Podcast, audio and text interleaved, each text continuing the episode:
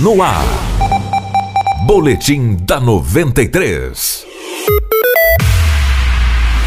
Com o Natal cada vez mais próximo, as vendas no comércio aumentam principalmente devido aos presentes. Após as festas de fim de ano, é normal que ocorram várias trocas desses presentes, porém, conforme a diretora do Procon em Sinop, Juliana Batista, esses consumidores devem se atentar a alguns detalhes. A troca ela tem que ser efetuada sempre que tiver a garantia do produto. Então, o código prevê 30 dias de garantia ou 90 dias, dependendo do produto, se ele é durável ou não durável. Eles devem ser trocados sempre que eles tiverem algum vício de qualidade. Então, um calçado, um sapato que descolou o solado, ele tem que ser trocado.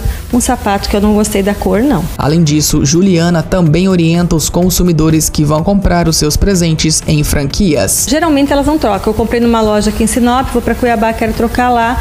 O argumento que se utiliza lá é que é outro proprietário, que é outro estoque. Então, o melhor é remeter esse produto novamente para a loja que foi comprado, para não gerar tanta polêmica também. Eu sou o Anderson Rentages e esse foi o boletim da 93. Outras notícias ao longo da programação no perfil da Rádio 93 no Spotify ou então no site www.radio93fm.com.br. Boletim da 93.